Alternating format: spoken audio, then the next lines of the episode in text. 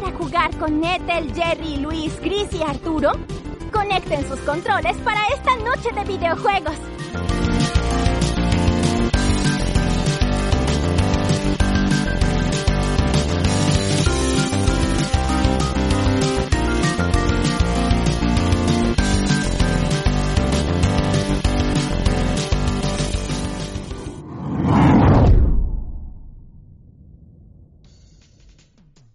Buenas noches, o más bien buenos días, en esta edición especial de Noche de Videojuegos. Por alguna situación extraña de la vida fuera de la cuarentena, pues estamos grabando este programa por primera y espero única ocasión, pues prácticamente el mediodía. Entonces, ah, curiosidades de la cuarentena. Este 2020 puede ser muy bizarro a veces. Soy Luis, te doy la bienvenida a este programa, tu programa, el programa de todos, y en esta ocasión me acompaña Arturo. Mira, si lo piensas bien, en Japón ahorita es de noche. Así que buenas noches de videojuegos para la gente de Japón. Y buenos días a, todo el continente americano. Es un gusto estar contigo, mi estimado Luis.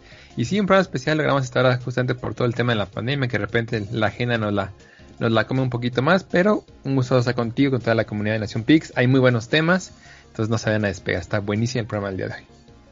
Excelente. Y pues desafortunadamente, como estamos cambiándole un poquito el itinerario del programa, pues no nos está acompañando ninguno de nuestros compañeros, pero pues les enviamos un gran saludo y pues esperamos que tengan un excelente día en esta noche de videojuegos que grabamos durante el mediodía. Muy bien, eh, pues así como comenta Arthur, realmente tenemos un montón de cosas, este, noticias, anuncios y por ahí alguna que otra impresión, porque pues igual se nos ha estado juntando algunas cuantas notas del mundo del gaming y pues prácticamente todo es súper interesante, así que te invito a quedarte con nosotros y pues sin más la arrancamos, ¿no? Venga amigo, adelante. Excelente. Ok, eh, yo quisiera empezar el programa con lo que fue el hitazo, la, la, gran revelación por parte de Microsoft, que aunque pasó la semana pasada, realmente hemos tenido suficiente tiempo para irlo digiriendo, la comunidad ya lo ha aceptado y pues compartirles un poco de las impresiones que tenemos al respecto. Y es que Microsoft compró prácticamente, adquirió la empresa madre de Bethesda y pues ahora ya de prácticamente no tener como ninguna franquicia IP exclusiva, pues ahora ya tienen The, Elder Scrolls, ya tienen Doom, ya tienen un montón de juegos que toda la comunidad no nos esperábamos que pasaran a ser cobijados por parte de Microsoft. Eh, habían rumores, pero pues, de rumores vive este, este, esta comunidad. Entonces, pues sí fue una sorpresa cuando de repente el lunes antepasado, eh, pues nos anuncian esta adquisición y de repente Microsoft presume de una gran oferta de, propiedades exclusivas que pues ahorita estamos entre que si se van a quedar en Xbox, que se van a albergar también en PC, que si van a ser multiplataformas también para, para, para compartir por ahí con Sony. Entonces pues todo está muy raro, aparentemente pues Microsoft saca a relucir la cartera que tiene y pues ya de repente compra todo esto. Es algo que no me lo esperaba. No sé tú, Artur, ¿qué impresión tengas acerca de pues, esta adquisición enorme, ¿no? Para el mundo del gaming. Yo creo que aquí la, la, lección es que el dinero lo puede todo, amigo, ya, menos el amor. es impresionante lo que pueden hacer, 7.5 billones de, dólares. Es una cantidad, pues honestamente, para los mortales, este, simplemente, creo que ni siquiera puedo imaginar tanto dinero junto, pero para compañías de la, del, del embargue de, de, Xbox y de Microsoft, bueno, creo que es algo de el pan de cada día, ¿no? Entonces, eh, justamente esto es oficial esto hace, hace una semanita. Ahora después de que grabáramos el programa pasado yo me sentí traicionado por Xbox porque así, ah, qué bien, grabamos el domingo. No va a haber nada así súper grande para subir el podcast y ¡pum! que nos cae el anuncio de, Bethesda. Pero este, ya hablando como tal del tema, eh, honestamente creo que es un muy buen movimiento de Xbox. Eh, definitivamente algo que sigue careciendo al día de hoy Xbox con su oferta de juegos es estas exclusivas grandes que puedan de repente atraer más a más jugadores eh, muy muy muy muy entusiastas del mundo de los videojuegos. Y creo que esto es un buen movimiento. Y no solamente eso horas después también anuncian que EA Play esta plataforma de pues consideremos la de streaming de juegos de, de, EA este ya va a ser parte también de, Xbox a partir de noviembre. Del Game Pass pues. Vas a poder jugar los Sims vas a poder jugar muchos juegos de Star Wars vas a poder jugar Mason Rebel que los amo toda la gama deportiva del 2020 para atrás también vas a poder jugar. O sea, creo que va a estar muy interesante lo que está haciendo Xbox. y le está apostando al modelo Netflix. O sea, eso es lo que está intentando Xbox. Ya tiene un, honestamente tiene ya un, este, una cantidad de estudios interesantes. Algunas IPs que se van con esto de, Fallout, de, de Bethesda son Fallout totalmente, Doom, que está incluso en Game Pass, el Eternal, Wolfenstein, que ocurrió lo mismo, Dishonored, eh, The Elder, Scrolls, Starfield, Devil Within, Prey, son algunos pequeños nombres de grandes este, eh, propiedades intelectuales que ya tiene ya tiene Xbox para ofrecer a su, a su comunidad. Y como tú bien lo mencionabas, Luis, no sabemos si va a ser exclusivo, si va a ser un tema de, este, de, de, solamente para las consolas de Xbox, si lo van a incluir como parte del Game Pass, si algún día lo podríamos ver en, otras consolas, por ejemplo en Play, que estuviera corriendo en un momento dado este, lo que es Game Pass, o bien las propiedades de, de, de Bethesda que sí aparezcan como, como lo conocemos. Está, interesante, Luis. ¿Tú, ¿Tú, qué crees que va a pasar, amigo? Bueno, afortunadamente tanto las fuentes de Microsoft como aquellos representativos de Bethesda pues más o menos han, dando, han dado tintazos de qué nos podemos esperar de todo esto. Por una parte, todos los compromisos que ahorita ya tenía Bethesda con algunos eh, con algunas plataformas se van a respetar. Todo lo que iba a ser exclusivo para Play va a seguir siendo exclusivo para Play. Todo lo que estaba prometido, entre comillas, que llegaría a las consolas de Nintendo, pues va a volver a, ser encaminado hacia, hacia el Switch. Entonces, por ese lado, al menos todo lo que se está desarrollando ahorita está a salvo, ¿no? Nada ha cambiado. Eh, lo interesante yo creo que es lo que va a venir a futuro. Porque yo me imagino un escenario donde Microsoft presuma garrafalmente de todas estas nuevas propiedades que ha adquirido. Las integre día uno en Game Pass y sean parte de este estandarte que está manejando para su estrategia de la siguiente generación. Y pues decir, mira, este, pagando tu suscripción a Game Pass, tú tienes todo esto que viene de Bethesda desde el primer día. Entonces, Game Pass es este el mejor valor para tu dinero como gamer. Pero al mismo tiempo van a ceder que algunas franquicias como Fallout, como The Elder Scrolls, yo me imagino que Doom y lo que vayan sacando para el futuro, lo van a poner disponible en, otras plataformas, no sé, en Steam, en algo para Play, todo esto, porque eso lo pueden vender a precio completo. Entonces, ellos sacan el estandarte de que están apoyando al, gamer, al, al, público, al ponerlo en todas las plataformas, pero pues obviamente flexionando músculo este, presumiendo que lo tienen gratis, entre comillas, en el Game Pass. Yo creo que esa es la tirada a la que le van ahorita, porque pues les conviene de todos lados. Refuerza los argumentos que ahorita tienen para que todos en el planeta podamos adquirir un Game Pass y para aquellos que no quieran, pues bueno, va, te lo presto, este, tú puedes comprarlo para tu Play, tú puedes comprarlo este, desde Steam, tú puedes comprarlo desde donde sea que, que se ponga en venta, pero pues va a salir a precio completo. Y recordemos que la próxima generación ya viene con unos precios completos que están subiendo unos 10 dólares más. Entonces yo no creo que sea una mala jugada por parte de Microsoft que también abra la puerta a que otras plataformas puedan experimentar los juegos que ahorita o las propiedades que ahorita está comprando. Ahora sí, las propiedades que vayan saliendo nuevas, me imagino que se quedarían bajo el estandarte de Xbox y eh, la línea del Game Pass. Ese es el escenario que yo planeo o bueno, que yo visualizo, porque pues, se me hace un escenario donde pues todos ganan. o sea, no sé qué tan optimista pueda ser, pero pues yo no me veo a Microsoft ahorita poniendo como completamente exclusivo todo lo que compró de Bethesda. Yo no lo racionalizo así. Creo que gana más al ponerlo disponible en otras plataformas y simplemente ofreciéndolo como parte del catálogo de Game Pass. Y es que está muy interesante saber eh, justamente cuál es la tirada de, Xbox a, largo plazo. Ya me queda claro que en el corto plazo es seguir nutriendo el, Game Pass, ¿no? Pero qué tan reditual económicamente también puede hacer, porque pues, pues eh, Cochinitos, estoy de acuerdo que es probablemente los cochinitos más grandes del mundo, pero aún así tiene, tiene, tiene límites o haber estudios que simplemente no va a poder comprar, ¿no? Entonces, eso también me llama mucha atención. Y por el lado de Bethesda también creo que es importante pues ver, verlo en la otra de la moneda, ¿no?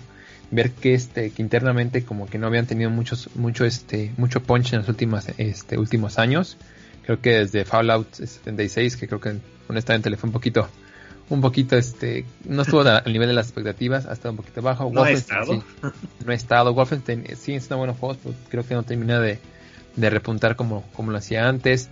Doom Eternal fue un, un juegazo, pero bueno, más bien comercialmente creo que tampoco tuvo mucho, mucho impacto. Entonces, creo que ese momento le puede servir a, largo plazo, a, largo plazo también a las IPs de Bethesda y tener una exposición, pues como tú dices, Luis, con Game Pass llegas, bueno, llegas creo que hasta el Chromecast. Estaba leyendo gente que ya puede jugar este en su Chromecast eh, lo que quieras. Imagínate el poder que tengas en un el día de mañana en un Roku, en un Chromecast, en un este en algún producto de Amazon, en un Fire Stick de jugar cualquier videojuego de, del catálogo de Game Pass. Creo que hay un tema bien, bien, valioso.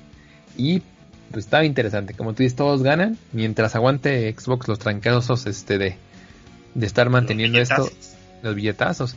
Y, es cuando hablamos de unos programas de Mixer, ¿cómo puede ser que tengan 7.5 millones de dólares para invertir en Bethesda y no puedan aguantar Mixer que probablemente no costaba ni, ni una décima parte de, bueno, menos, ni un ni el 3% de lo que costaba esta, esta inversión, ¿no? Pero bueno, son estrategias y, y vamos a ver cómo esto también ayuda mucho a la, a la venta de consolas el próximo mes, este, en cuanto al, al, Series X y al Series S. Entonces, qué interesante, amigo, está, está divertida la, ya no diría que es la regla de la, guerra de consolas, yo diría que es la convivencia de consolas o la, la nueva normalidad de las consolas, amigo. En algún momento vi el meme de que ya no hay guerra de consolas, ahora son las olimpiadas de las consolas. y nada más se van para ver quién consigue la medalla en cada evento y pues ya se van al siguiente. Es que sí, amigo, y esto, esto hace diferente y, pero qué padre, a mí me gusta eso. Prefiero mil veces, y lo comentábamos el, programa pasado, ¿no? Yo prefiero mil veces saber que ahorita puedo vender mi Xbox que tengo para comprarme el, nuevo con, obviamente con, la ventaja, ¿no? De lo que van a pagar por el viejito y que todo es compatible, que todo en la misma línea, a que fueran consolas como tradicionalmente las conocemos, que son muy, muy celosas entre sí y prácticamente nada es compatible. Entonces, me da muchísimo gusto este movimiento de, Xbox. Estoy emocionado por el equipo de Bethesda. Creo que hacen, hacen las cosas bien. Sus juegos, como es comercialmente, no tienen tanto éxito, pero son, son divertidos, cumplen. Y vamos a ver qué le pasa en el futuro. Yo te dije que vamos a ver en Fallout al Bald Boy con el casquito de Master Chief, amigo. Te lo puedo firmar. Vamos a ver al Master Chief o a Cuphead ahí en, en este, en próximamente en Fallout.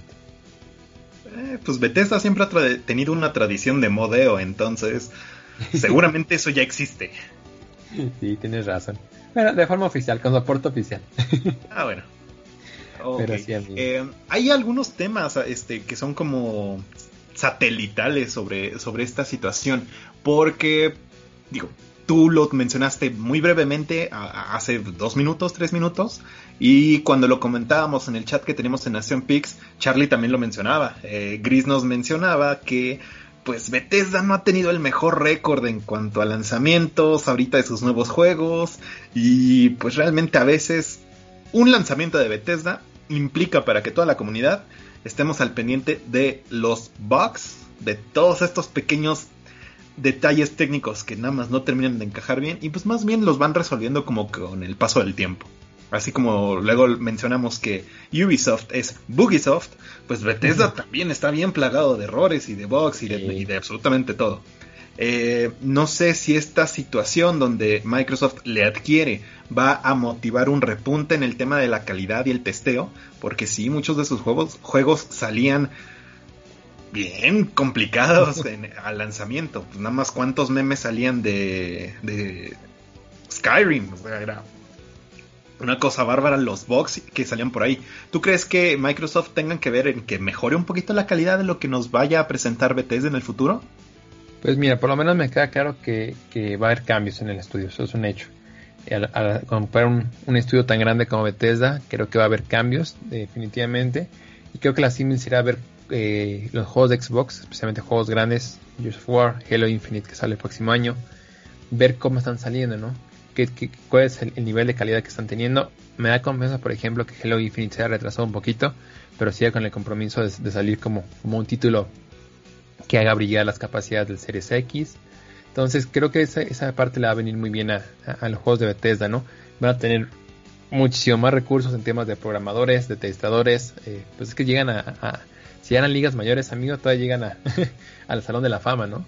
Tienen prácticamente un, este, van a tener un, a su disposición recursos y recursos y recursos prácticamente ilimitados para sacar sus títulos. Entonces, eh, pues también obviamente los resultados que van a esperar son, son que la gente acepte estos juegos. Pero creo que en general, amigo, va a ser muy buena, muy buena este le va a caer bien al equipo de Bethesda tener ese, ese punch que a lo mejor compañías como Ubisoft o Activision no tienen, ¿no? Porque no es que sean pequeñas ni mucho menos, venden muchos ceros al año, pero pues no tienen el entorno, el ecosistema de, eh, que, tiene Xbox, ¿no? Que eso le ayuda pero muchísimo al equipo de, de Bethesda. Entonces, pues estoy interesado ver cómo, cómo están estos desarrollos. También quiero ver en el tema móvil, quiero ver qué, este, qué nuevas propuestas van a tener. Creo que también ahí va a tener algo, algo interesante. Lo de Xcloud también me llama mucha atención. Eso ha estado despegando en las últimas semanas. Claro. Lástima que están allá en México, pero yo no he leído comentarios malos como tipo Stadia. Nada de nada, amigo. Creo que han sido muy buenos comentarios en general del, del Xcloud. He visto videos de cómo testean Forza, cómo testean este Mortal Kombat, cómo testean Halo y por Doom, y ahorita que ya, está, se agregó. Y por lo que he visto, honestamente va, va bien, ¿eh? O sea, creo que está cumpliendo muy bien el, el servicio y, va para allá. Vamos a ver dentro de 4 o 5 años, cuando ya el cambio a lo digital sea prácticamente algo irreversible. Creo que ahí va a estar mucho mejor posicionado Xbox que, otras compañías, pero tiene mucha disposición a, integrar, ¿no? Más que desaparecer, a integrar, integrar, integrar. Entonces, ay, qué interesante, amigo. No, creo que esta, esta conversación hace, cuando empezamos el podcast, hubiera sido algo, algo, no, fake. cuántas cosas han pasado en los últimos, en el último año, o sea, año loco 2020 y los últimos meses para acá, la verdad también no me lo esperaba. Enero te dicen, oye, mira, va a haber una pandemia, no va a haber tres, este, va a salir Steve de Minecraft en Smash Bros. Xbox va a sacar dos Xbox nuevos que se van a llamar Xbox. El Play 5 va a salir este año. Creo que no, no lo. Bethesda va a ser comprado por Xbox. Este, vas a poder jugar desde el primer día en tu, en tu Game Pass. Creo que nadie esperaba eso, amigo. Honestamente ha sido un año muy loco y, tío, ¿qué es lo peor? Que todavía no acaba. Nos quedan tres meses. Ahora estamos empezando octubre, noviembre, diciembre y ya con eso en teoría se termina este 2020. ¿Cuál es el problema? Pues en lo que se resuelve en la situación con el mundo y la pandemia. Pues igual el inicio de 2021 va, va a ser bastante similar a lo que tenemos ahorita. Entonces, ánimos, ahí vamos, poco a poco. Eso. Muy bien. Eh, para terminar de abordar los temas de que se relacionan con Microsoft, nada más hacer un pequeño pie de página, porque en el programa pasado hablamos sobre pues realmente toda la situación de las preventas, qué es lo que podíamos esperar y cómo pues a Sony se le fueron se le salieron del huacal algunos de sus de sus retailers y pues de repente hubo un caos relativo para lo que fue el seguimiento de las preventas del PlayStation 5. Nosotros confiábamos, y lo mencionábamos en ese programa junto con Jerry, que pues eso no debería pasarle a Microsoft porque tenía más tiempo, porque supuestamente estuvo con preparaciones. Y oh, gran decepción, justamente lo estábamos alabando prácticamente por su manejo de relaciones públicas y hace exactamente lo mismo. Microsoft, ¿qué demonios pasó con tus preventas? Tú mismo dijiste que iba que no iba a pasar el mismo fiasco que con el Play y vas solito te caíste de narices ahí. No sé qué esperar sobre ese tema, Artur. Nosotros en México creo que a la fecha todavía no tenemos una fecha para las preventas de, los nuevos Xbox y por ahí creo que casi toda América Latina estuvo en la misma situación. Entonces, tachezote enorme para Microsoft por cómo están manejando el tema de las preventas, por cómo ellos mismos se tragaron sus propias palabras y la regaron. Y pues de mientras todos aquellos que estén esperanzados en un Series X o en un Series S, pues están esperando a ver qué es lo que pasa. Ahora bien, Sony también ha tenido bastantes problemas. Ahorita en algunos retails en Estados Unidos, en Europa, no he escuchado el caso aquí en México, pues prácticamente tu reserva la tienes que em, auxiliar o la tienes que terminar de confirmar comprando también un juego. Oh, si, tu cuenta solo tiene una preventa de PlayStation 5, la cancelan. Si tienes la preventa de PlayStation 5 y un juego adicional, entonces te la respetan. Eso es enteramente a discreción de las distribuidoras, los retailers y todo esto. No es un asunto de Sony, pero sí te demuestra lo acelerado que estuvo el, tema de, las preventas también con la consola de, de Play. Entonces, ni Microsoft ni Sony se están poniendo al tiro realmente con el tema de preventas. Y eso yo creo que es derivado de la misma situación, de la pandemia y de todo lo que es la, cuarentena eh, que hemos estado llevando. Pero aún así, no puedo dimensionar que estén teniendo estos errores prácticamente como de primaria, ¿no? Pero pues bueno, así es el entorno actual del gaming. A mí me sorprendió, de hecho, que se vendiera, eso no lo que decir, porque se vendía tan rápido el, Series X. Yo pensé que, primero, que iban a tener un stock dos, tres veces más grande que el que del Play 5, y segundo, no pensé que la gente, pues como que estuviera tan interesada, porque aparte la preventa fue antes del anuncio de, de, lo de Bethesda, entonces, este, hasta donde yo recuerdo. Entonces, pues yo no esperaba honestamente también que fuera lo mismo. El único país que hasta donde yo tengo conocimiento sí pudo hacer preventa de, de Xbox en esta en, en, nuestro subcontinente fue justamente Colombia. Entonces los parces sí, sí tienen ya. Parces. los parces ya tienen. Yo, por lo que leí en la cuenta de, Xbox México en Twitter, sí sigue confirmada que sale el 12, el 12 de noviembre en un mes este, aquí en México. Pero, eh, no sé, tengo mis dudas. Quiero ver si realmente pueden, pueden sacar la consola. Y honestamente me da muchísimo gusto ver que la gente en general esté reaccionando a nuevas consolas. Es buena noticia para la industria esto. Y por ejemplo Nintendo con los Game Watch que también están en un mes. Creo que nada lo he visto en Amazon Japón, la pura preventa. Pero fuera de eso también está muy, muy guardado, ¿no? Entonces aquí la moraleja es que con, el COVID es muy imprescindible todo, ¿no? Tenemos todos que entender un poquito que, ellos están haciendo su mejor esfuerzo por, por proveernos de entretenimiento sin salir de casa pero pues también ellos deben entender que son consolas caras, que es una inversión fuerte para la gran mayoría de nosotros y ojalá que también ellos puedan actuar o como lo hace generalmente, ¿no? Dar algunos beneficios, por ejemplo, si me fue a comprar el Play 5, pues honestamente creo que no compré ningún juego. Bueno, de, de Padless que tú me, comentaste que ya va a salir el, día de lanzamiento, pero fuera de eso yo creo que no hay algo que me llame mucho atención, quizás el Spider-Man es para subirme al tren, pero, pero nada más, ¿no? preferiría más bien jugar todo lo que tiene la collection de, de PS Plus y que te cancelen la consola por eso, como que, ay, no está padre, ¿sabes? Entonces, sí, sí, sí, es, es cero user friendly. Totalmente, ¿no? Es como, oye, o si la quieres regalar, imagínate que la quieres regalarse a alguien, ¿no? Así de, un amigo, el buen Ferchico le mando un abrazo, este, su novia al cumpleaños está hace unos días y le regaló o sea, un papelito que decía, este, vale por un Play 5, una cosa así. Entonces, imagínate así que vaya a cuenta a la tienda a comprar el Play 5 y le diga, no, ¿por qué no compras un juego? ¿Sabes? Como que no está padre. Entonces, pero bueno, es parte de este show. Creo que al final del día todos vamos a, tener consolas. Todos los que queramos vamos a tener una, consola. Y cada vez falta menos, amigos. Seis semanas, seis semanas. Y no es nada. Se van a ir volando antes de los nuevos y las nuevas consolas. No, pues el, el año va a volar. Totalmente. Sí, porque incluso con todo el tema de, consolas penetrando en nuevos territorios, pues justamente me acabas de recordar varias notas que por ahí estuve viendo de que pues sorpresivamente las preventas del Xbox eh, Series X, Series S, pues fueron un éxito en Japón, cuando siempre ha tenido bien complicado el acceso al mercado nipón, la, la, consola de, de Microsoft pues de repente parece que ahí está dando algunos tintazos de que pudiera ser su chance para que los japoneses pues, se hagan fans y tengan un Game Pass. Y que de hecho se, había hablado, amigo, y por, interrumpirte, Este, se había hablado mucho de que Sega también iba a ser parte de parte de, las compras de, Xbox y que además iban a, aprovechar el evento de Tokyo Game Show para, para anunciarlo, que al final pues no, no pasó, ¿no?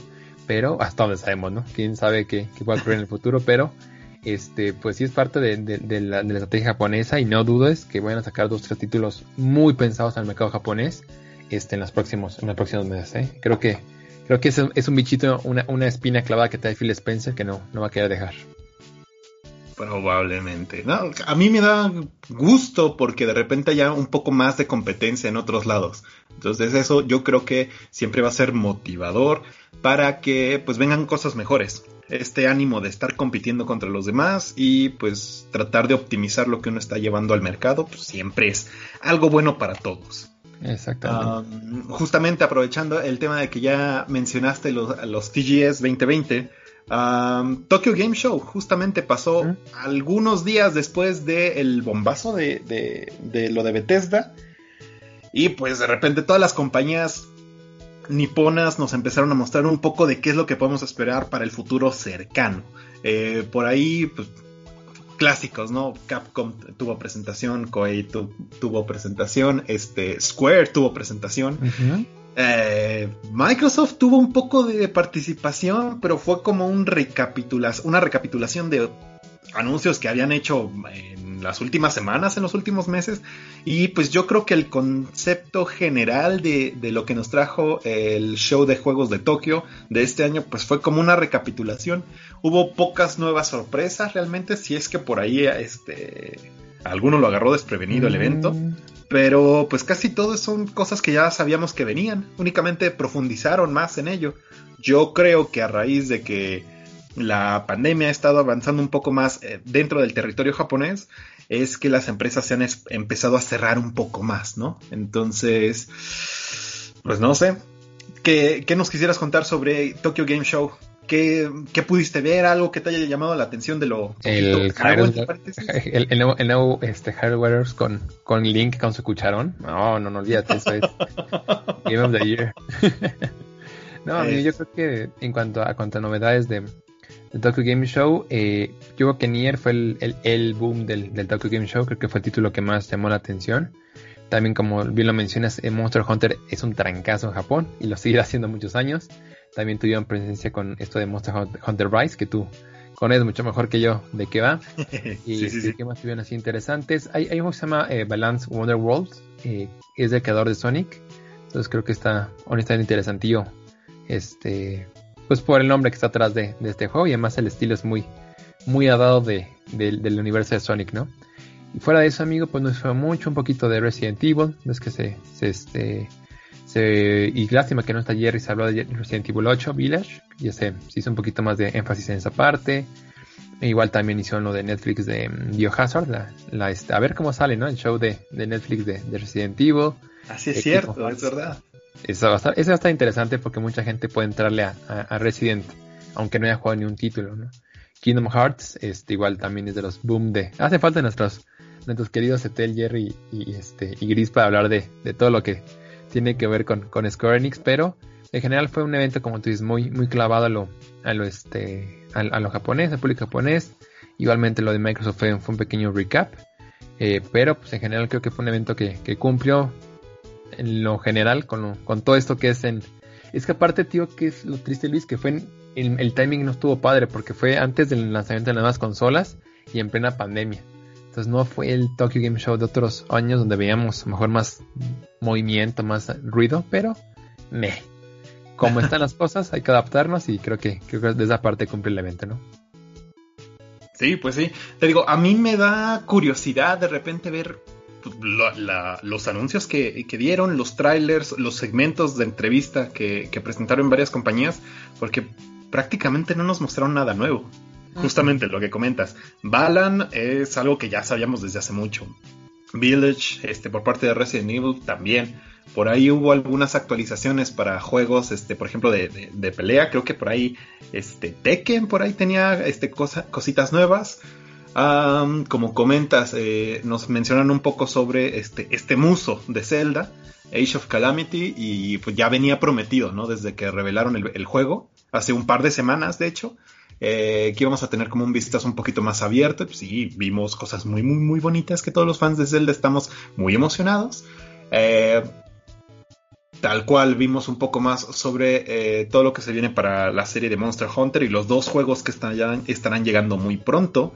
Ah, Square nos volvió a presentar un poco sobre lo que se viene para esta precuela de Octopath Traveler. Eh, yo sinceramente ya me había olvidado completamente de eso. Creo que sale en esta semana o la próxima, algo así. Entonces es como, ah, sí es cierto, me había olvidado de eso. El problema es que es para móviles. Entonces no es lo mismo que el Octopath que tuvimos en Switch. Eh, nos hablaron también un poco sobre los eventos que se vienen para todo lo que están trabajando para Final Fantasy, ¿no? Entonces, un montón de noticias interesantes, por seguro, pero de cosas que ya sabíamos que venían. Entonces, yo creo que sí, lo de Nier es como que lo más destacado dentro de las cosas que no estaban presupuestadas por parte de los que estábamos ahí al pendiente del evento japonés.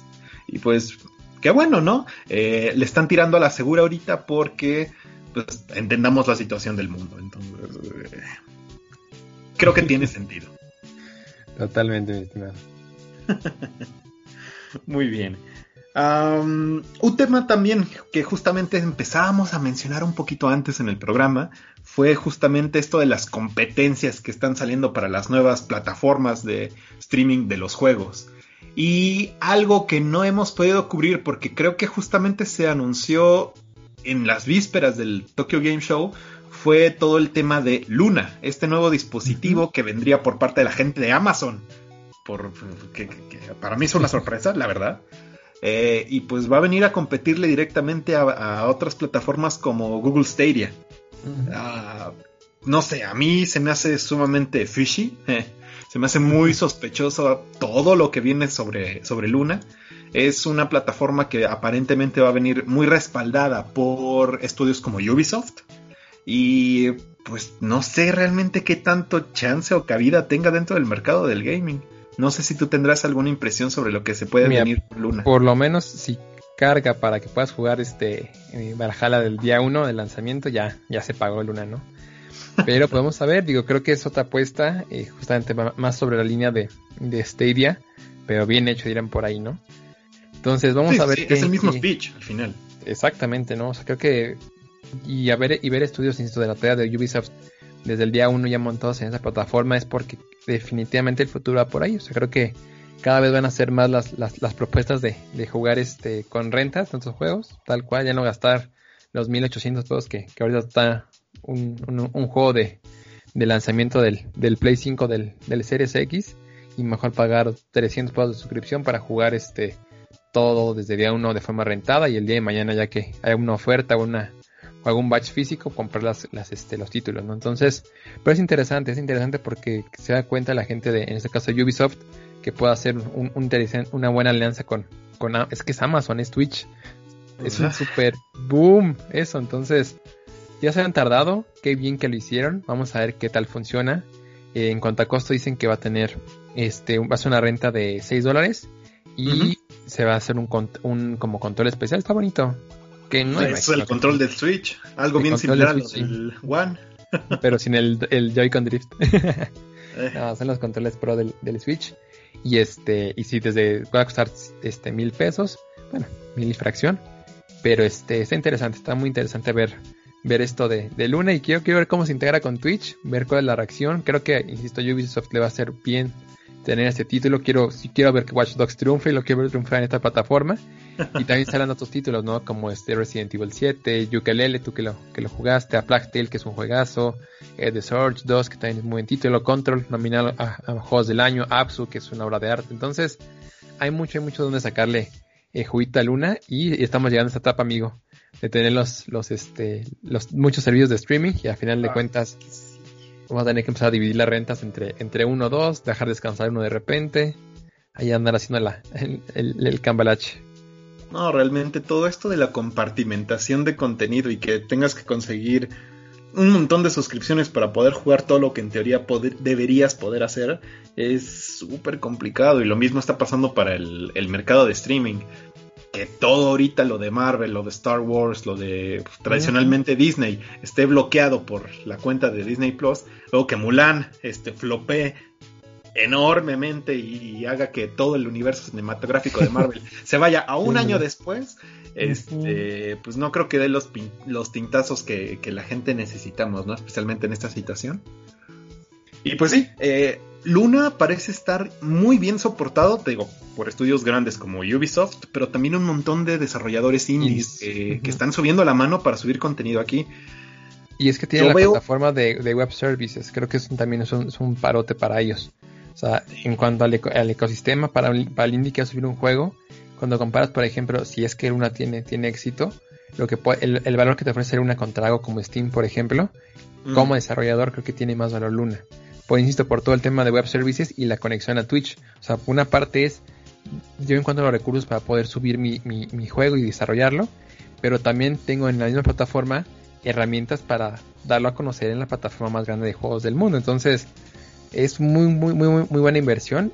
Todo va a depender de que no se caiga el servicio y que, y que lo sigan nutriendo. Tan, tan. Y pues ahora sí, el dinero de Amazon va. El, el dinero del señor Besos va a tener que ir enfocando en, la promoción activa de esto. Que bueno, Amazon es una parte del negocio, pero pues realmente yo creo que el gran grueso de la riqueza y de lo, del respaldo, respaldo de la cartera de, que va a tener Luna es por toda la información digital que manejan sobre usuarios. Entonces, agregar otro servicio digital. Yo creo que va a robustecer el catálogo de información que tiene disponible Amazon, sus servicios digitales, para compartir con todas estas empresas. Entonces, quién sabe qué se vaya a venir por ahí. Yo, la verdad, tengo muchas dudas de lo que va a traer Luna. Yo estoy recordando el, el, error garrafal que ha sido Stadia. Stadia. Y no sé, yo con pincitas agarro el tema de Luna, pero veo que mucha gente está muy interesada y está animada es, es que piensan, o sea, creo que el, el ecosistema. Tú como jugador vas a poder jugar, no sé, es que está, está, River City Girls, ¿no? Que le gustó, está nuestro querido Jerry, que le damos un fuerte abrazo. Entonces él va a jugar River City ahí en, su, en su plataforma en Luna y al final le va a llegar una oferta de Amazon de 10% de descuento para que compre el soundtrack o para que se compre el DLC dentro de Amazon, ya no como, como actualmente lo puede hacer en, en la en las tiendas de, de Play o en la tienda de Xbox, ya va a ser dentro de Amazon. Entonces, pues el dinero se queda en la casa. Entonces, yo creo que también va, por ahí, que a lo mejor ya vas a comprar tus pases, todo, todo, todo ya directamente desde, desde Luna, o en este caso del servicio de Luna, con, con tu cuenta de Amazon. Te da beneficios, te van a dar preventas, DLC. Entonces, yo siento que va por ahí la, la línea, o te van a dar a lo mejor stickers especiales para tus emisiones de Switch o algo, algo para de Switch, de Twitch. Este, entonces, de Switch, no, no, mi Switch, el día, el día que podamos streamar del Switch, amigo, será otra cosa. Pero con este, ese Switch Pro. No, y sí, que no dudes, ¿eh? que a lo mejor si tengan por ahí el, 4K este, y, el, y el streaming ya habilitados de, si se confirman los rumores. Entonces yo creo que va por ahí, amigo. Yo creo que es lo que están buscando. Y, y de Stadia a Luna, mira, sin conocer a Luna, mil veces este traicionamos al dicho de más vale viejo, no, diablo por, por viejo que no por conocer, no sé cómo va, pero creo que prefiero mil veces apostar a algo nuevo que, que a un servicio que aparte ni ha llegado a México. Eso sí, no, te digo, yo tengo muchas dudas de lo que pueda traer Luna al mercado, de qué tan estable y qué tanto eh, respete el claim que ofrece para los gamers pero también le, daré el beneficio de la duda porque ahorita yo no sé de nadie que se esté quejando al respecto. Yo personalmente no me puedo quejar al respecto, no lo he probado. Pero, digo, con pincitas, todo lo que sea eh, proyectos y plataformas de streaming para jugar, lo veo complicado. Especialmente por la situación de la calidad de banda ancha que tenemos en algunos países. Entonces, no lo sé. Yo creo que eso va más pensado para un futuro a mediano plazo en lugar de al 2021. Pero pues a ver qué nos trae Amazon y sus gigas y gigas y gigas y teras de información de, de usuarios y la potencia de sus servidores, ¿no? Exactamente, está, está interesante ver cómo, cómo evoluciona esto en los próximos meses y, y esta misma comparación en octubre del próximo año a ver qué, qué fue lo que pasó, amigo. A ver qué nos trae todo esto. Muy bien, em, un tema que también estabas mencionando hace algunos minutos, de hecho, al inicio del programa, cuando hacíamos como este recap de qué demonios ha pasado en los últimos meses, semanas, es justamente el anuncio que tuvimos hace unos días por parte de Smash. Y es que tuvimos una agradable sorpresa para algunos y una terrible decepción para otros. Y como bien comentabas, Steve de Minecraft y Alex, obviamente, pues van a llegar al brawler de Nintendo, que es la celebración del gaming, y hay gente que de plano no puede asociar la idea en su cabeza, no lo digieren, están maldiciendo a Nintendo, están maldiciendo a Mojang, están maldiciendo a Sakurai. Ah. Y no sé, es...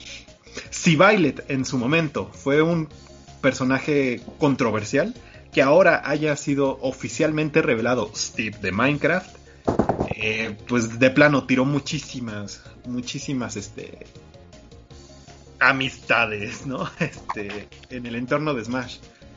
Nosotros, yo creo que todos, eh, este, dentro de Nación Pix, creemos que pues, es algo entendible, es algo merecido, y si bien quizás, muy probablemente, ninguno de nosotros esperaba o apoyaba fervientemente que Steve llegara a Smash, pues tampoco creemos que sea un robo, que sea una farsa, que sea algo decepcionante, ¿no?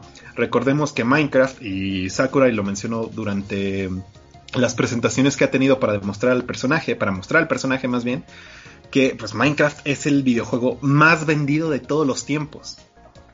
más o menos hay mucha gente que no termina de asociar cuánto tiempo Minecraft ha estado en el mercado. Y es que buena parte de los niños que lo jugaban cuando recién salió, pues ahorita ya son preuniversitarios y universitarios. Entonces ha sido una generación de, gamers que han crecido con Minecraft.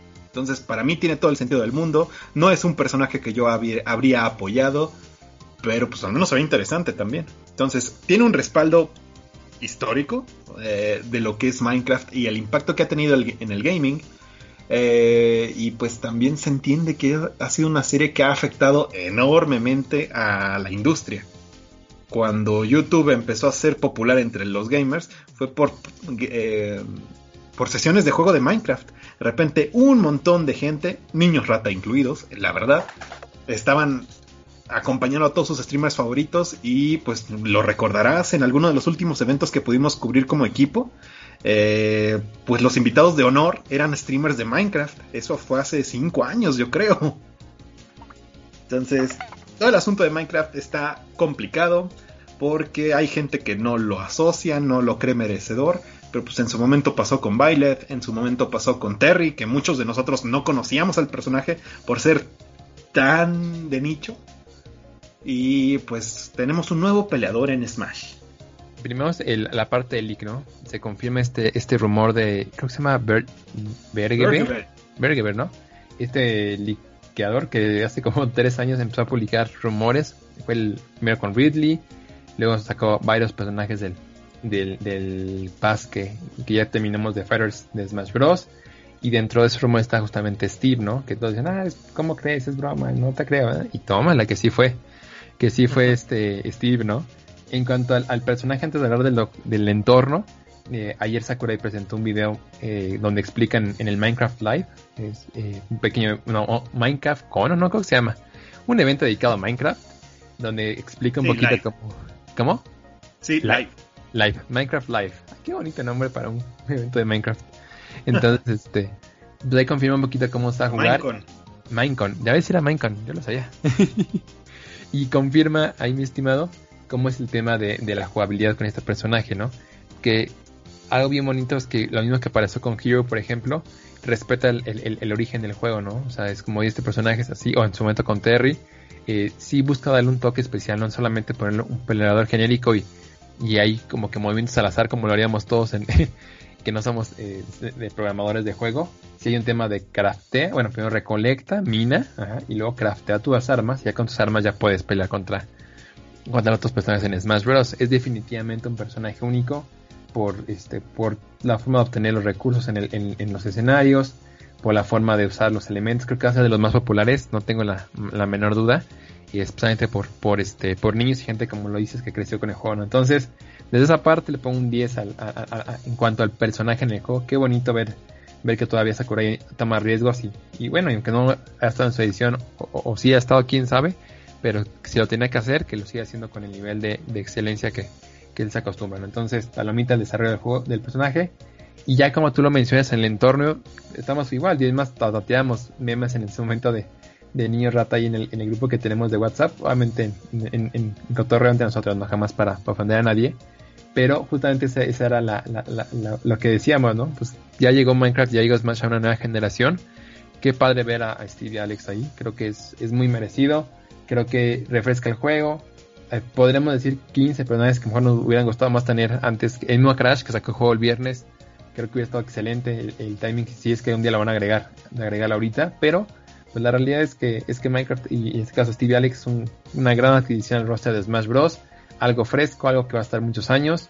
Se demuestra que en este caso Microsoft sigue, sigue apostando por Nintendo y Nintendo confía eh, en Microsoft y no dudes el futuro ver a más personajes de, de Microsoft en, en, en, este, en Smash. Entonces, qué padre, creo que es una muy buena noticia y la gente que ahorita está quejándose de, de, Steve la va, a estar comprando el personaje día uno en, en, la tienda de Nintendo. No tengo la más mínima duda que el 80-90% de la gente que está ranteando este, ahorita en redes sociales por Steve va a estar ahí comprando el personaje y estrenándolo el 13 de octubre cuando llegue este, a, la tienda de Smash. Entonces, si de verdad están tan enojados, no lo compren, pero al final de cuentas la tentación y obviamente porque ustedes saben dentro de ustedes que va a ser un buen personaje que está divertido, pues es, es, lo que les va a hacer este darse cuenta que no no todo es como uno lo piensa, no hay verdades absolutas, al final de cuentas es, es bien bonito que más gente juegue, juegue Smash y, se anime a, entrarle ahora por, por Minecraft.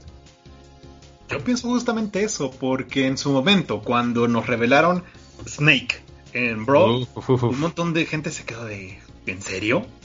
¿O quién es Snake? eso no tiene sentido, pero pues, pasó y fue un éxito.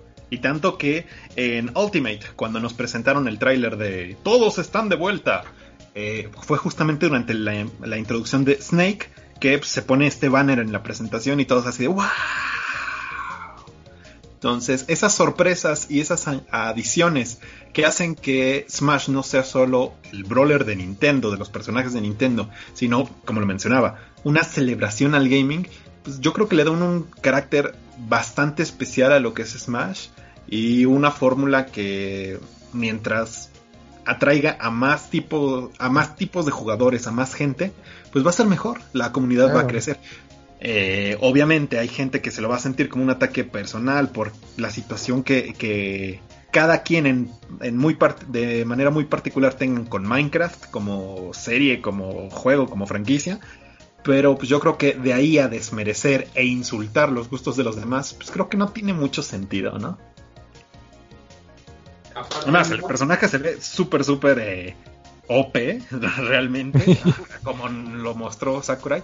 Empieza la presentación de, miren, les voy a mostrar un poco de gameplay. Oh, sí, tiene el peor salto de, toda la, de todo el roster, ¿no? Ni siquiera Little Mac tiene un salto tan malo. Ah, sí, pero puede poner bloques en todo el aire, entonces nunca va a tener el riesgo de caerse. Entonces, ¿qué demonios? Pues, ¿para qué? Este, sí, la mecánica del, del min, eh, mineo, mineo, de, de pues, mineo, sí, creo que es minear. Y después craftear, pues le hacen como que bastante alusión a Minecraft, tal cual.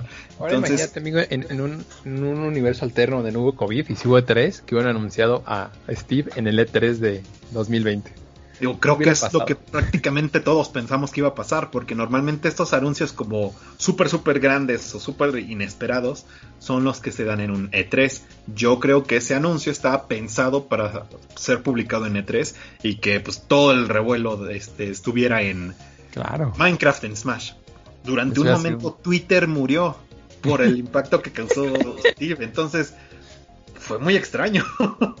es que es el poder que tiene, que tiene esta, franquicia. La verdad es que es subestimada, pero, pero tiene un alcance enorme. Además, en México fue tendencia prácticamente todo el día, ¿no? Siendo que México, pues sí, somos una comunidad muy unida y, todo, pero pues a, comparación del mercado global somos, somos este, muy, muy, muy, muy pequeños. Entonces, es un trancazo Smash y, y ahí va Nintendo apostándole. Ellos sin consola nueva este año, pero este, siguen apostando a su, este, a sus juegos, a darle continuidad a lo que tienen y a ver esos cuatro, lugares que restan.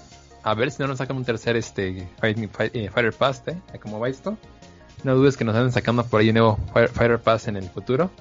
Pero bueno, a ver qué, es lo que queda. Ojalá que sean personajes que, estén al nivel este, de este par, con, con ese cariño que fueron construidos. Y pues, ahí nos veremos, amigo, en, en mitad de octubre para jugar con, con este dúo. Va que va. Y sí, como comentas, a mí me sigue sorprendiendo que en su momento lo, platicamos tú y yo, que Sakurai haya encontrado la forma tan singular de incluir el gameplay de ARMS cuando metió a Min Min en Smash.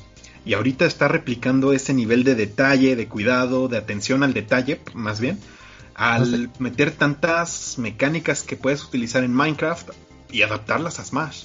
Él lo comentó eh, desde el desarrollo, desde la programación meter el, poder poner bloques en todos los escenarios de todo el juego, pues fue un, desafío enorme. Pues, me quito el sombrero ante los programadores de Smash porque trabajando desde casa están logrando pues aterrizar algo así, ¿no? Es un trabajo que nada se desmerece. Y pues a ese nivel de cuidado que estén trayendo los personajes yo creo que se aplaude porque había muchísima gente que esperaba a Steve. Ya lo tienen, entonces Bien por ustedes. Yo no lo esperaba, sinceramente no es un personaje que a mí me entusiasme, pero reconozco la gran riqueza que trae detrás de sí y todo lo que le puede ofrecer a Smash. Aparte, amigos, son detalles chiquitos, por ejemplo, cuando agarran a los personajes, se ah. quedan dormidos, o sea, les ponen la camita, se queda dormido Steve, se queda dormido Steve, igual cuando este cuando los agarran, eh, igual es una, animación especial. O sea, creo que son detallitos, como dices, muy pequeños, pero si uno que no juega Minecraft se emociona, bueno, la gente que, que, es este que lleva jugando 10 años título, ha de ser algo algo simplemente este épico. Entonces, pues, palomita para, para todo el equipo de, de Sora y, ojalá que también por Sakurai que tome un descanso. Ya si quiere descansar todos los meses del año, se lo tiene más que merecido hasta que, hasta que lo vamos a ver con energía y, y tampoco que se, que esté quemando mucho en, en, este juego. ¿no? Creo que es un ejemplo de, de, perseverancia lo que hacen él y su equipo de trabajo y, y a ver, ya, ya, ya, ya quiero que sea 13 de octubre.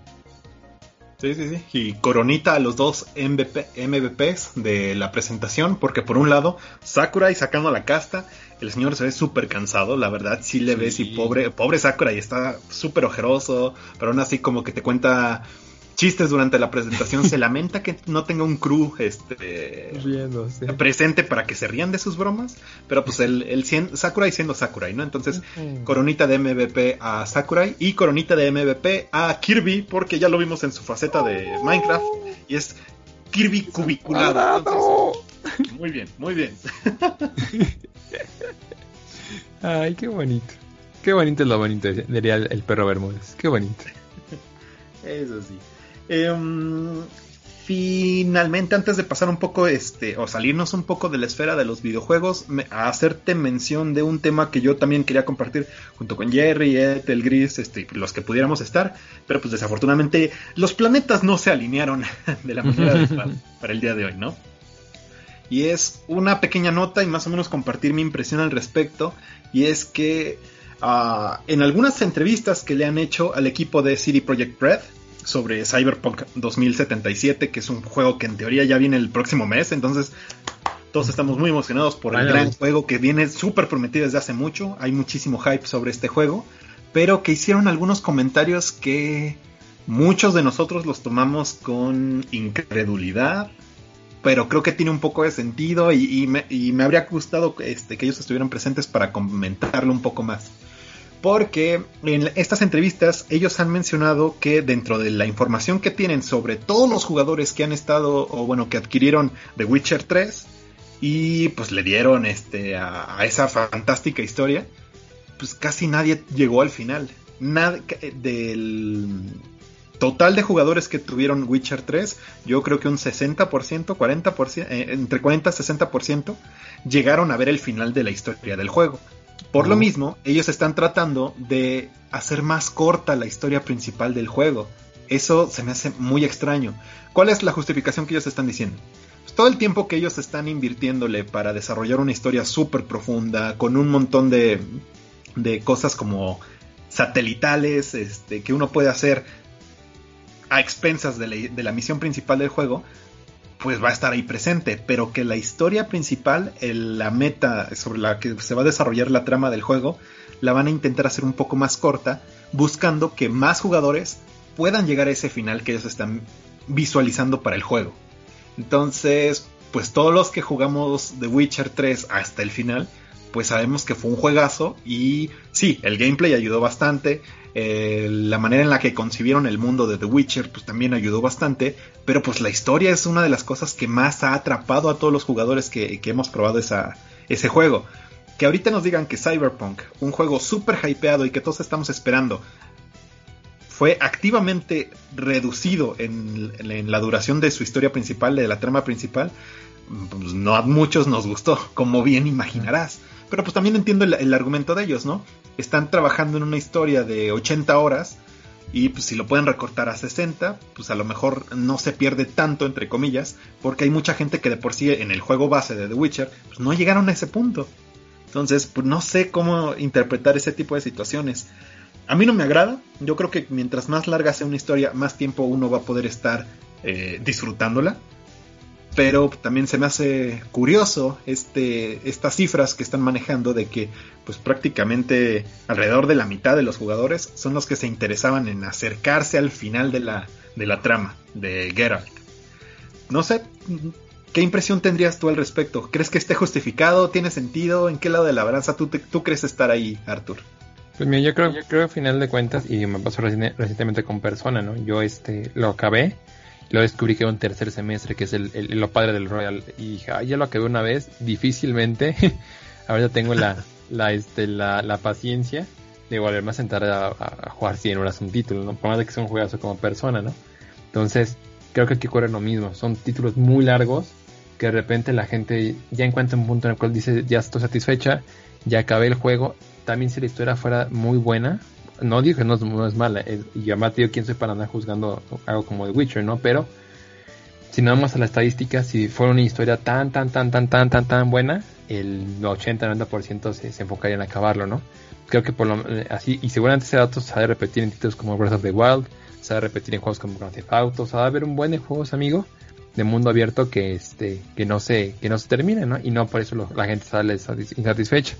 Yo creo que si a ellos les interesa muchísimo que los, que los jugadores acaben las historias, pues bueno, van a hacer lo que mencionan justamente, amigo. Lo que, lo que mencionas, eh, que ellos eh, tienen estrategia de hacerlas más chiquitas y a lo mejor pues sí ser muy específicos en los side quests que son para obtener ya cosas muy específicas, ¿no? Pero lástima, ojalá que no, no, no, ataquen el producto, ¿no? El videojuego tiene que ir encima todavía de, de, de, esta estadística de que se acaban o no los títulos. No es porque no puedan mejorar, pero si te ha salido bien, la gente 9 de cada 10 lo recomienda, no te preocupes tanto porque no acaben la historia. Más bien disfruta tu arte, disfruta lo que estás haciendo. Y al contrario, recompensa a la gente que le está invirtiendo mucho tiempo en acabar esa historia con un buen final y con un con un buen este con una buena trama, no no no quieras apresurar, al contrario. Tú sí sabes vender bien The Witcher 4 cuando salga. No se preocupen por eso. Muchos sí Project Red, la contrario, sigan disfrutándolo mucho ya si te interesa mucho contar una historia, agrega un modo video, agrega otro tipo de, herramientas para que la gente pueda ver la, narrativa en un momento dado. Pero si no, ni te preocupes, tú sigues haciendo lo que haces bien y no, no le muevas una fórmula que está funcionando también. Eso sí, no sé, a mí se me hizo muy raro el comentario por parte de la gente de CD Projekt Red porque pues, justamente lo que mencionabas, eh, si uno de los trabajos más galardonados que tienes siguió esa lógica de trabajo de una historia muy profunda y con un montón de misiones secundarias y, yo creo que le trajo muchísimo éxito a CD Projekt Red, pues ¿por qué no seguir por esa línea? Respeto su visión artística de que busquen que el jugador llegue al final que ellos están visualizando para su juego, pero pues al final depende de cada jugador y yo creo que perjudica más a los que sí querían jugar una historia de 80 horas que beneficiar a los que quieren jugar una de 50. Totalmente hago contigo, amigo. Pero vamos a ver cómo, cómo da. Cyberpunk que va a ser otra muy buena, otra muy buena, este, eh, pues que será un muy, muy buen experimento de ver qué, cómo viene el tema de la historia, porque solamente va a durar mil horas el juego. Entonces vamos a ver cómo, cómo lo evolucionan ahí y, y ver si esto ya está implementado desde Cyberpunk o es algo que, todavía puede, puede dar este marcha atrás, ¿no? Y también hay que decirlo, no necesariamente más es, mejor, ¿eh? También no, no, va por ahí. Simplemente hay que respetar, como, como bien lo mencionas, la parte artística del videojuego. Y si tiene que durar 15 horas la historia, va a durar 15, si tiene que durar 100, va a durar 100. Entonces, es parte de este, de este, de este buen debate que se arma acá. Claro que sí. Y ahora sí, pasamos un poquito de lo que es el tema central de Nation Pix este, y los videojuegos a un tema satelital, ¿no? Y es que todas estas series que de repente ah, atraen realmente a todo el, público geek y, gamer también, pues tienen un espacio bastante especial en nuestros corazoncitos gamers. Y justamente una de estas series que justamente lo estaba platicando era el final de nuestro programa pasado es que pues, Disney Plus nos estaba presentando un poco sobre qué esperar por WandaVision, esta serie inspirada en, en La Bruja Escarlata de Marvel y pues le van a dar un formato como de un sitcom gringo de varias décadas hacia, hacia el pasado y pues ya ahorita es la punta de lanza para la nueva fase del universo cinematográfico de Marvel. A raíz, todos lo, creemos así, a, a raíz del fallo garrafal que tuvo Mulan en su disponibilidad desde Disney Plus, pues yo creo que hicieron para atrás todos los planes de ir sacando las películas que no pudieron ser sacadas al cine en este año y pues colgarlas en, Disney Plus, pues, lo están rechazando, ¿no? Entonces todo el universo cinematográfico de Marvel se va a retrasar un año y Black Widow no va a llegar en 2020, 2020 sino hasta 2021 y WandaVision va a ser el primer show que va a dar la patada inicial para la nueva fase de lo que se viene para Marvel. Todos estamos al pendiente de, qué es lo que pueda pasar, qué tanto éxito pudiera tener una serie así. Eh, creo que Disney Plus, a reserva de lo que algún, alguna otra persona este, nos quiera compartir, este, comentar, yo creo que no ha tenido el impacto que Disney estaba pensando en la comunidad. De repente sí, de Mandalorian fue de Mandalorian y todos fueron super fans de Baby Yoda. Pero algunos otros proyectos como este de Mulan, pues no han pegado del todo bien. Eh, no le quitaron tanta participación en el mercado a Netflix de lo que yo creo que Mickey quería. Y pues creo que por ahí un musical que, adquirieron los derechos fue de lo más descargado y más visto en Disney Plus. Entonces no sé qué tanto éxito estén teniendo ellos y qué tanto le vayan a seguir apoyando en el futuro. Yo entiendo que es algo súper eh, importante para la estrategia de Mickey eh, de aquí en adelante. Y pues vamos a ver si ahora el, inicio de las series inspiradas en, en, personajes de Marvel, pues les da una cierta revitalización, ¿no? Yo no creo conseguir una, una cuenta de Disney Plus en el futuro próximo porque, justo como comentábamos hace rato, hay muchísimas cosas y suscripciones las que pagar, entonces uno tiene que priorizar, pones en la balanza, uh, sí, todavía voy a tener un Netflix, todavía voy a tener un Crunchyroll, todavía voy a tener este un Game Pass, pero a lo mejor un Disney Plus no. El Prime se paga solito cada vez que sale un nuevo amigo y no tengo que, comprar el, el envío justamente como los amigos que me llegaron el día de ayer. Y pues Prime es inamovible de mi, de mi catálogo. Pero pues no sé si, si de repente alguien por ahí esté más interesado en lo de Disney y seguramente se va a hacer de su suscripción, ¿no? ¿Tú qué impresión tienes sobre lo que va a traer WandaVision y esta estrategia de Mickey de de repente pues de, atrasar todo en lo que se afianzan las aguas este para el dinero que espera recibir? No, es, es lo más inteligente. O sea, creo que ellos ya se dan cuenta, como, como lo mencionas con Mulan, que además Simulano, este, con la inversión que tenían, no significa que la película. Yo no la he visto, no, puedo juzgar, pero este, pues si no, Mulan no lograba echar a andar esto desde casa, pues iba a ser difícil que, Disney fuera a apostar por otra, por otra IP, ¿no? Vamos a ver, yo, yo siento que para fin de año me puede llegar a despegar. Yo siento que va a tener un, un muy buen plus. De hecho, el trailer de WandaVision rompió récords en alcanzar, creo que en el tiempo que tomó, este, alcanzar el millón de visitas, no sé qué pues rompió por ahí un, récord. O sea, creo que hay muy buena, muy buena recepción. Y el sitcom, como tú le dices, se ve muy bonito. Y este, más pues la bruja escalata es la, la super onda. Entonces, pues quiero ver cómo, cómo viene la serie. Eh, ya va a ser estos híbridos entre, entre series y películas. Y, ahorita como está el mundo, va a ser más yo creo que series que películas en streaming. Entonces yo quiero ver cómo, cómo evoluciona esto. Eh, también me va a doler ver, por ejemplo, que se retrasa eh, Black Widow unos meses, pero igual que la Mujer Maravilla, pero no pasa nada. Prefiero que se retrasen si tienen que meterle más producción, si pueden aprovechar algo el tiempo para trabajar en efectos especiales, en doblaje, en, tienen oportunidad de hacer muchas cosas desde la, computadora. Entonces, si es así, me aceptasen un poquito, no pasa nada, podremos esperar. Pero cuando lleguen esos productos al cine o al streaming, que sean productos de calidad. Entonces, pues es normal. De eso demuestra que ni, ni Mickey puede contra, contra la pandemia. este, y lo, que yo le decía a mi mami hace unos días, pues yo creo que voy a contar Disney Plus un mes para ver, por ejemplo, de Mandalorian. Y después lo voy a cancelar. Y después ya cuando salga algo nuevo, igual, me la iré campechaneando así para, para no quedarme fuera de los estrenos, pero también no estar pagando una, una mensualidad este en un producto que voy a usar dos veces por, por mes. Sí, sí, sí, es... Eh, es que eso de las nuevas cuentas, ahora sí, volvemos a los viejos esquemas donde tenías tu suscripción de cable normal y los paquetes especiales los paquetes premium y tú ibas comprando esos paquetes a como iban saliendo las promociones, ¿no? Así fue como muchos de nosotros empezamos a ver Game of Thrones en su momento y pues ese modelo se fue bien, bien, bien feo en picada en Europa y en Estados Unidos principalmente, pues eso del cable pues ya ni siquiera es prácticamente negocio en muchos lados. Aquí en América Latina aún seguimos a compañías este, que se dedican a este tipo de servicios, pero porque te viene contratado todo, ¿no? Estos paquetes este, de internet, teléfono y cable, todo junto y tu suscripción y lo que sea. Entonces, eh, no sé, yo creo que estábamos yendo para ese tipo de escenarios, pero todo digital. Entonces, no sé, a mí no me da tan buena espina, yo no quiero tener un montón de suscripciones de un montón de servicios que seguramente solo podré ver unas pocas horas, yo creo, al día o a la semana en una de esas, si es que se da una temporada de trabajo muy fuerte, como la que ahorita se viene para mí. Entonces, no sé, quien pueda, anímese.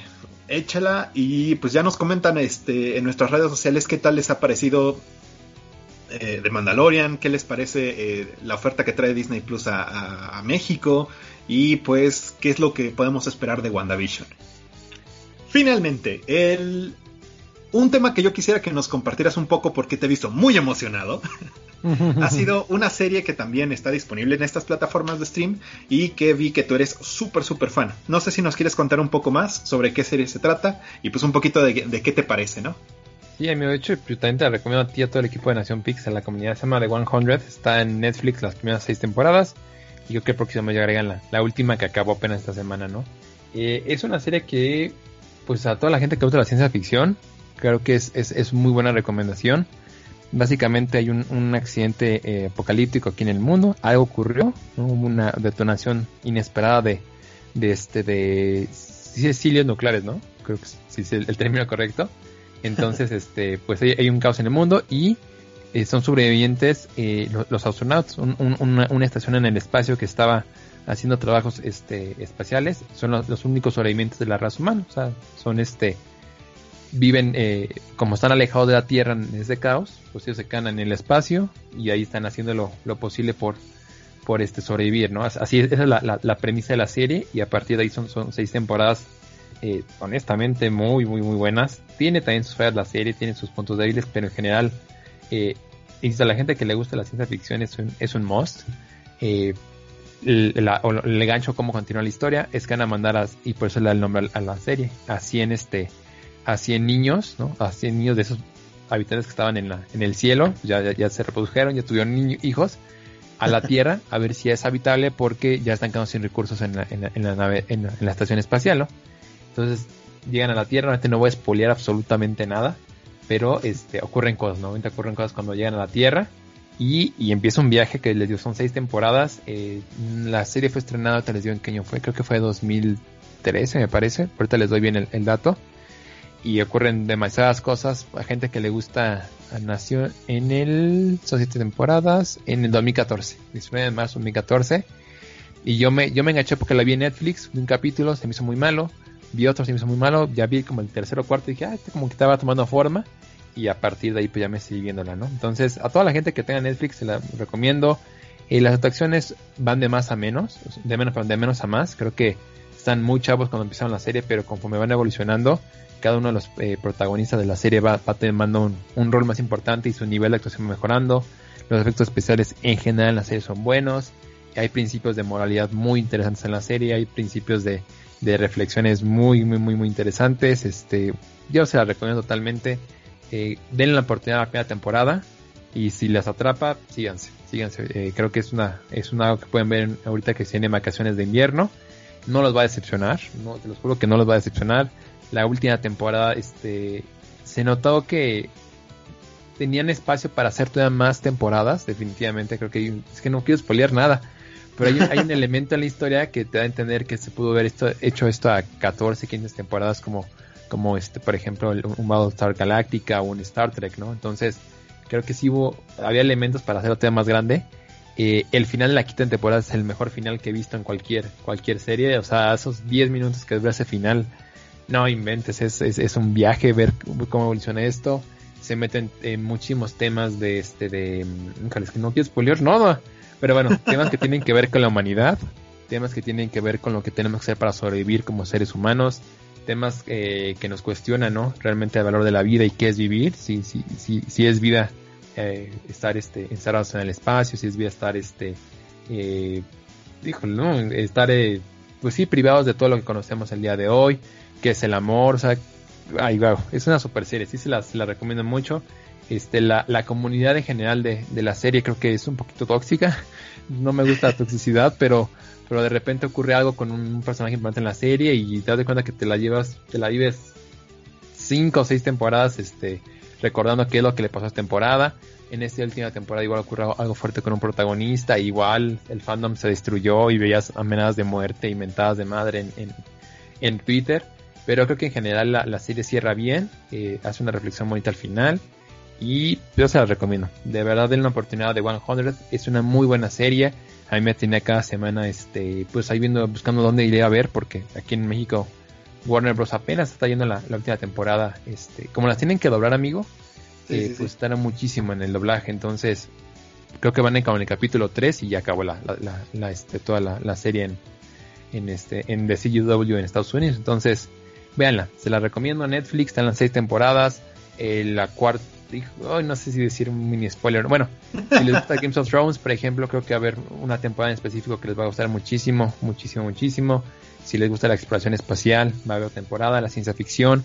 La, la primera temporada está llena de acción, entonces este pues se la recomiendo. Vean The 100, no se van a arrepentir, solamente den, den la oportunidad a la primera temporada, es un poquito lenta al inicio, pero, pero al final agarra ritmo y, y veas la, la, quinta temporada, lo que, lo que ocurre este, al final de la cuarta y al inicio de, la quinta también es muy bueno. No, de verdad, veanla, veanla, veanla. y para cuando ustedes lo chequen, volvemos a hablar de 100, ya spoileamos y debatimos y compartimos ideas, pero se la super recomiendo. Este de 100 en Netflix, Está, está incluso en español si la quieren ver en español. Entonces, den una oportunidad y no se van a arrepentir. Va que va, Artur. Y este, únicamente para despedirnos, al menos de mi parte, eh, recordarles esta semana, justamente que acaba de pasar, eh, terminó la temporada de verano de los animes eh, por parte de, de Japón. Y este fin de semana estamos empezando con la temporada de otoño. Entonces hay un nuevo batch de nuevas series que están llegando pues, a un montón de plataformas este, separadas de, donde podemos encontrar disponibles todo esto de, del anime. Y pues hay varios, varias series que por ahí están como que llamando mucho la atención de un montón de gente. En su momento, eh, alguna vez platicamos Ethel, Jerry este, y, un servidor contigo, Arthur, sobre pues, lo que podíamos esperar y que a partir de que empezaba octubre, pues pudiéramos estar como ahí en nuestro radar con algunas series. Por ejemplo, Juju, eh, Jujutsu Kaisen, que era eh, justamente esta serie que apenas voy a empezar a ver y que estoy muy, muy emocionado porque he escuchado muchas cosas buenas sobre, sobre este, esta, esta producción. También tenemos a Yashahime, que es como un tipo de continuación de lo que fue Inuyasha en su momento, algo que mucha gente está emocionada también.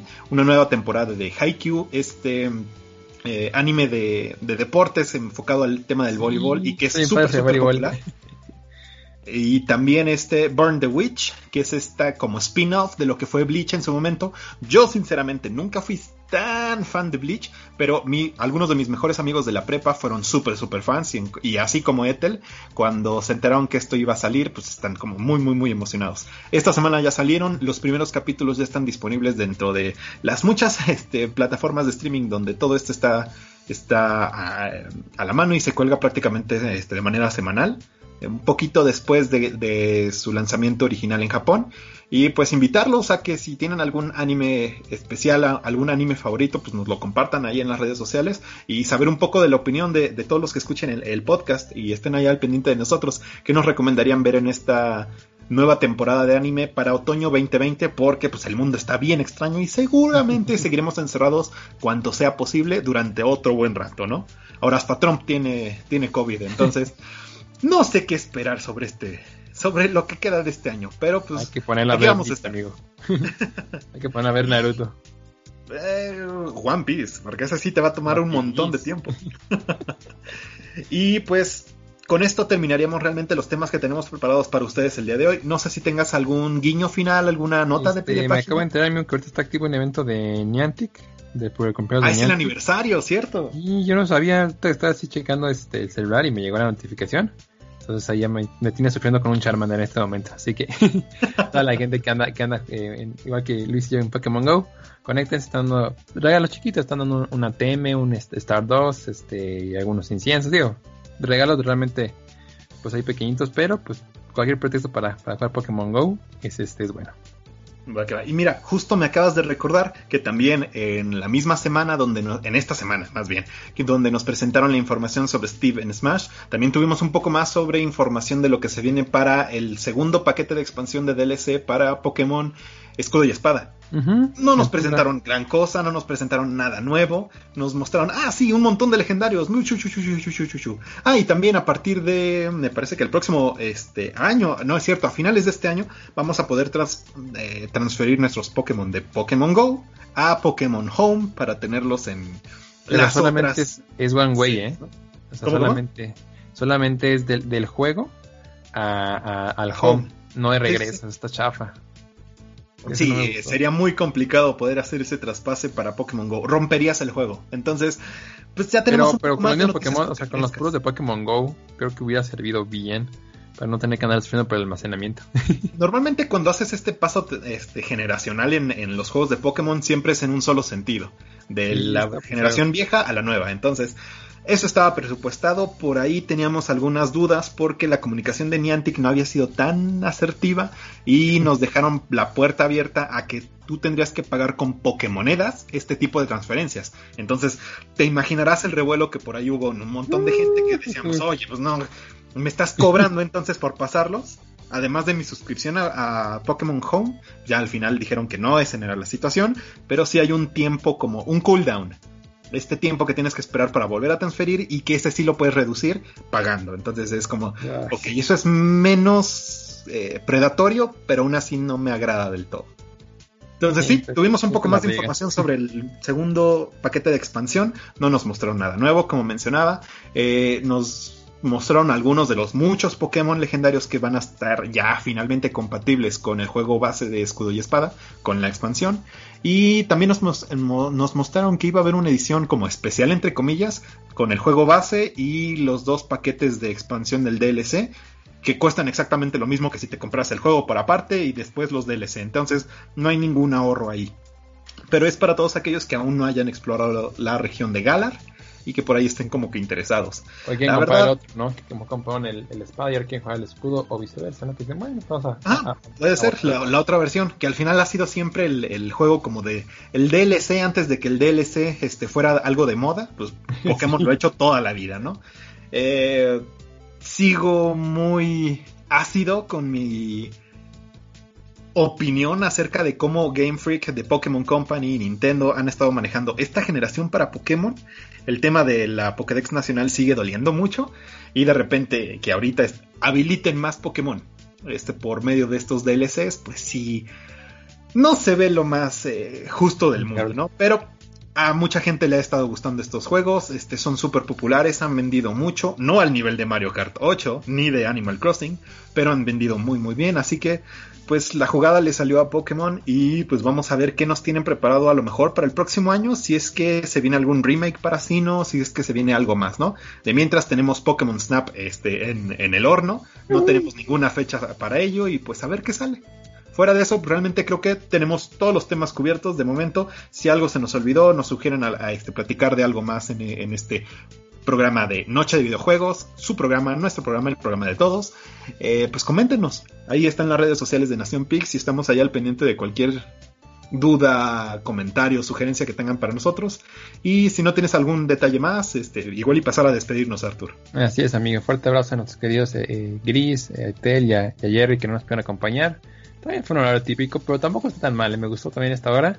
Creo que por lo para, para la pandemia es un buen, es un buen horario. Digo, se pierde un poco la, lógica de noche de videojuegos, pero eh, detalles, ¿no? Es como en tiempos desesperados. Medidas desesperadas. Justamente. Pero sí, a mí un gusto grabar contigo y a toda la comunidad. Este, la próxima semana tendremos, al parecer, una entrevista muy interesante con un estudio mexicano, así que no se despeguen para que nos puedan sintonizar. Justamente. Y pues así como comenta Arthur, tenemos un montón de información eh, cocinándose, un montón de información que seguro vamos a estar cubriendo en los próximos semanas, meses, este, de lo que queda de este 2020 raro, exótico, diferente. Y les invitamos a que estén al pendiente de cualquier tipo de información que nosotros estemos soltando por ahí en el futuro. Muchas gracias por acompañarnos. Esto ha sido Noche de Videojuegos por la mañana. Y pues sin más, gracias y hasta la próxima. Chao, chao.